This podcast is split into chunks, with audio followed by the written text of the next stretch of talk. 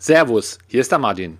Willkommen zu einer weiteren Episode von meinem Konzertfotografie-Podcast. Du bekommst hier wöchentlich Tipps und Anregungen, wie du die Qualität deiner Konzertbilder und deiner Abläufe bei der Konzertfotografie immer mehr verbessern kannst. Und zwar ohne, dass du dir für viel Geld neue Kameras oder Objektive kaufen musst.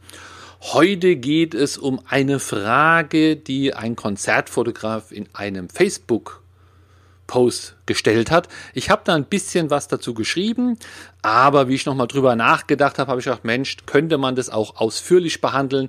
Es ist eine Frage, die betrifft sehr viele Leute und deswegen denke ich, äh, ja, lohnt sich da auch eine Episode. Ich möchte dich nochmal darauf hinweisen, auf meinen Newsletter, Blacklist. Ja, trag dich ein, abonniere den Newsletter unter www.presse- und eventfotografie.de und dann kriegst du auch Podcast-Folgen immer bevor sie überhaupt veröffentlicht werden und auch ja, einwöchentlich, zweiwöchentlich Infos, was in der Konzertfotografie los ist, wo interessante Posts sind. Ich verfolge da eigentlich fast alles und schreibe das dann einfach in diesen Newsletter rein und verteile das. So, dann geht's jetzt los. Die Frage. Die Frage habe ich jetzt nicht mehr vorliegen. Ich finde jetzt auch nicht mehr. Aber sie war etwas so. Also der, der oder die, sag mal, der Konzertfotograf war, war noch nicht lange im Geschäft, hat für einen Veranstalter, ich sag mal, ein Konzert fotografiert, scheint auch alles gut geklappt zu haben. Und jetzt im Nachhinein wurde der Konzertfotograf sehr freundlich angefragt von einem der Künstler, ob denn der Künstler eines dieser Bilder auf Instagram posten dürfte. Und die Frage dazu war, ja, was soll ich denn jetzt machen? Ist es okay? Wie würdet ihr euch verhalten? Also es ist eine sehr offene Frage. Und ja, ihr erkennt es an die Fragestellung, wenn ihr da ein paar, paar Worte austauscht, dann äh, passt wirklich auf jeden. Fast jeder hatte schon mal so eine Situation. Hier ist also fotografiert worden und jetzt, was ist mit dem Bild? Darf man es nochmal verwenden? Weil die Frage ja so offen ist, gab es eigentlich sehr viele Antworten. Also das finde ich sowieso super, wenn in Facebook-Foren sehr schnell sehr viel geantwortet wird. Das hilft natürlich so einen Fragenden immer, immer viel weiter und die Foren sind auch wirklich super. Da wird nicht rumgehetzt und, und geschimpft, sondern es werden einfach Antworten gegeben. Und da ja hier die Frage sehr, sehr offen war, konnte er auch jeder etwas schreiben aus, aus seiner Sicht, sage ich mal.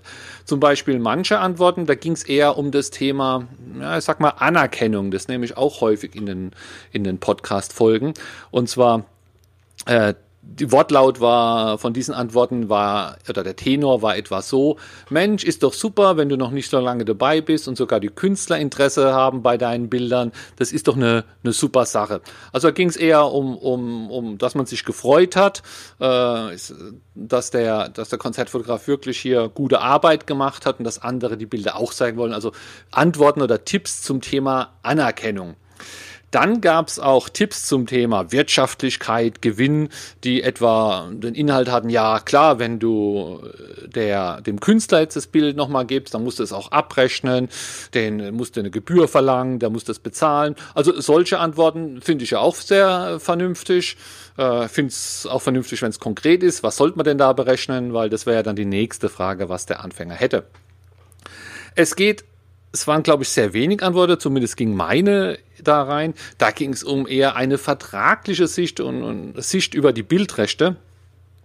Denn äh, ja, passt denn das alles? Darf man das denn einfach so überhaupt nochmal verkaufen? Und dann gab es natürlich noch ein paar, äh, ja, paar Antworten. Da geht es um gute Tipps äh, ja, wie man so eine Situation überhaupt verhindern könnte, was man hätte anders machen sollen.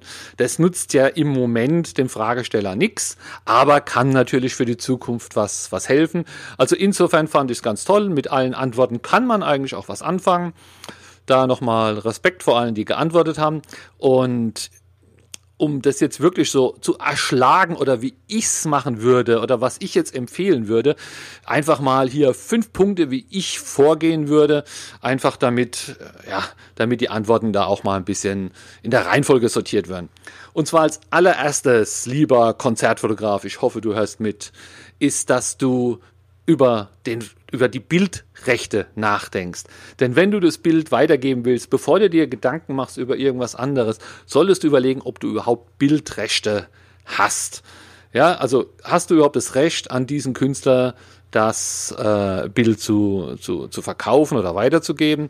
Das ist nicht immer, immer so einfach, nicht jedes Bild, wo man gemacht hat. Im Podcast haben wir, ich glaube, viele Folgen um das Thema Bildrechte. Und nochmal zur Erinnerung, du weißt, wenn du fotografiert hast, dann kannst du da die ersten drei Lieder fotografieren und diese Bilder redaktionell verwenden. Du kannst auch weitergeben, redaktionell, zum redaktionellen Verwenden.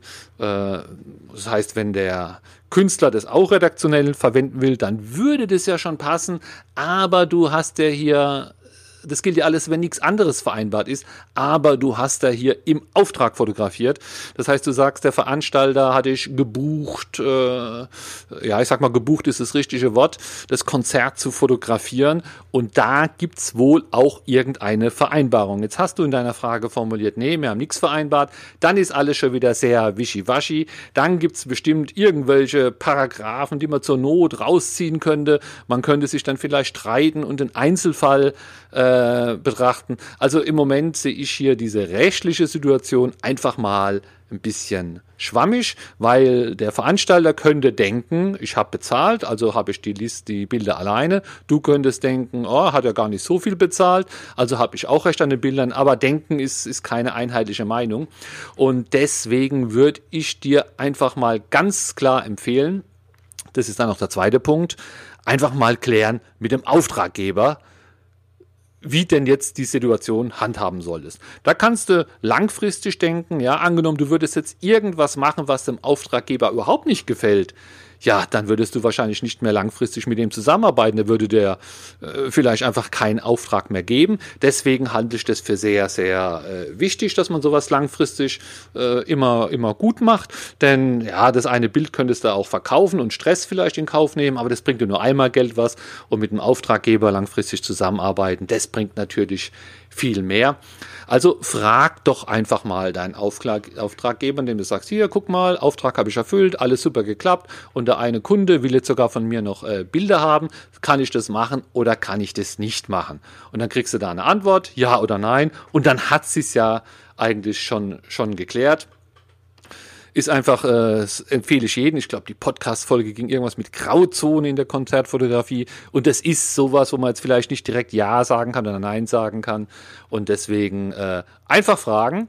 Und dann kommt's raus aus, Grau, aus dem Grau in den roten oder grünen Bereich. Wie gesagt, ich bin kein Anwalt, deswegen, wenn du sowas hast, zur Not nochmal den Anwalt konsultieren. Aber so würde ich's machen, einfach um ein klares Verhältnis zu haben. Und wenn das geklärt ist, ja, dann hast du ja auch die, die Bildrechte, du kannst es machen, dein Auftraggeber findet es okay. Und jetzt natürlich wirtschaftlich denken äh, und das Bild nochmal verkaufen. Ja, also wenn wirklich da jemand Interesse hat an dem Bild, dann kannst du es auch verkaufen. Jetzt ist es so, da hat es angefragt für Facebook, äh, ich denke redaktionell, da ist aber nicht so viel zu holen. Ja, trotzdem solltest du es verkaufen. Ja, mach ein Angebot, kleben einen kleinen Betrag dahinter, PayPal-Zahlung, nicht zu viel Aufwand, kann ja gemacht werden. Denn verschenken würde ich es würde ich's nicht. Ähm, da muss schon wirklich deine Referenz ganz toll steigen oder ein anderer großer Vorteil für dich drin sein, als dass du es äh, verschenkst. Wenn das die Band ist, ja gut, dann hat die ja auch Sachen, wo sie ver verschenken kann, wo sie billig einkauft. Das sind Tickets, das sind Merch-Produkte. Äh, da kannst du ja irgendwas rausholen. Also hier, wenn der Auftraggeber nichts dagegen hat, dann kannst du ihm ja ein Angebot machen, das Bild zu verkaufen. Wenn es denn so ist, dass du da jetzt wirklich äh, kommerziell überhaupt kein Interesse hast oder ja, äh, dann und es eigentlich um die Anerkennung geht.